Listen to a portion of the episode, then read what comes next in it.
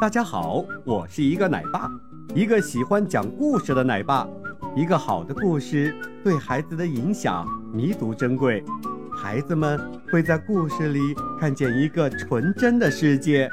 在这个童话世界里，孩子们不光能享受快乐，也能学习知识。愿每一个孩子都能够尽情地享受美好的童年时光。胸有成竹。北宋有一位著名的画家叫文同，他最喜欢画的就是竹子。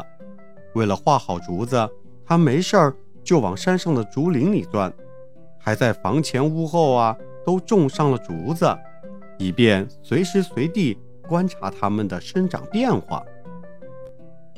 春天，一场小雨过后，文同的竹林里。冒出了成百上千根竹笋，这比什么都让他高兴。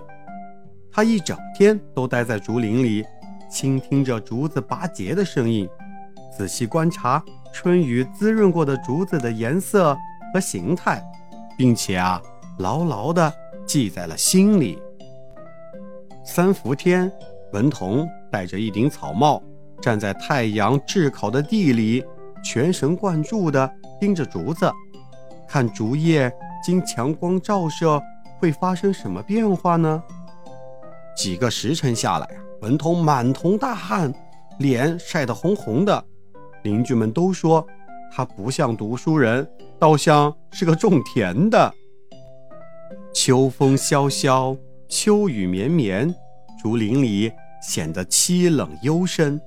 文童啊，头戴斗笠，背靠一根竹子，站在竹林里。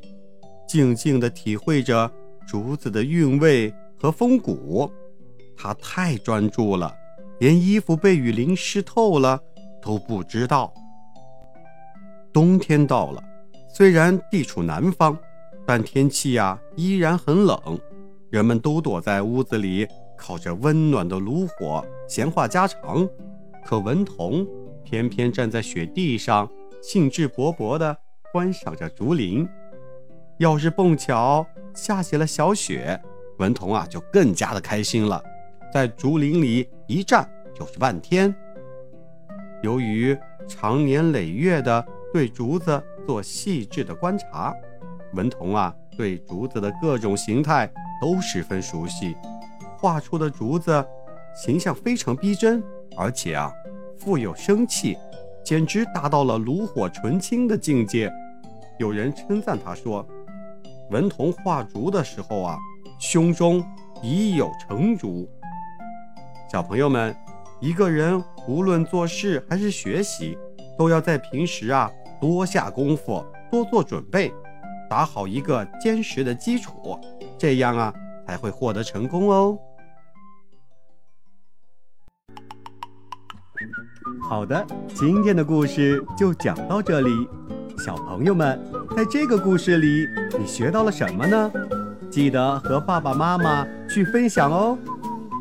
我们下期再见。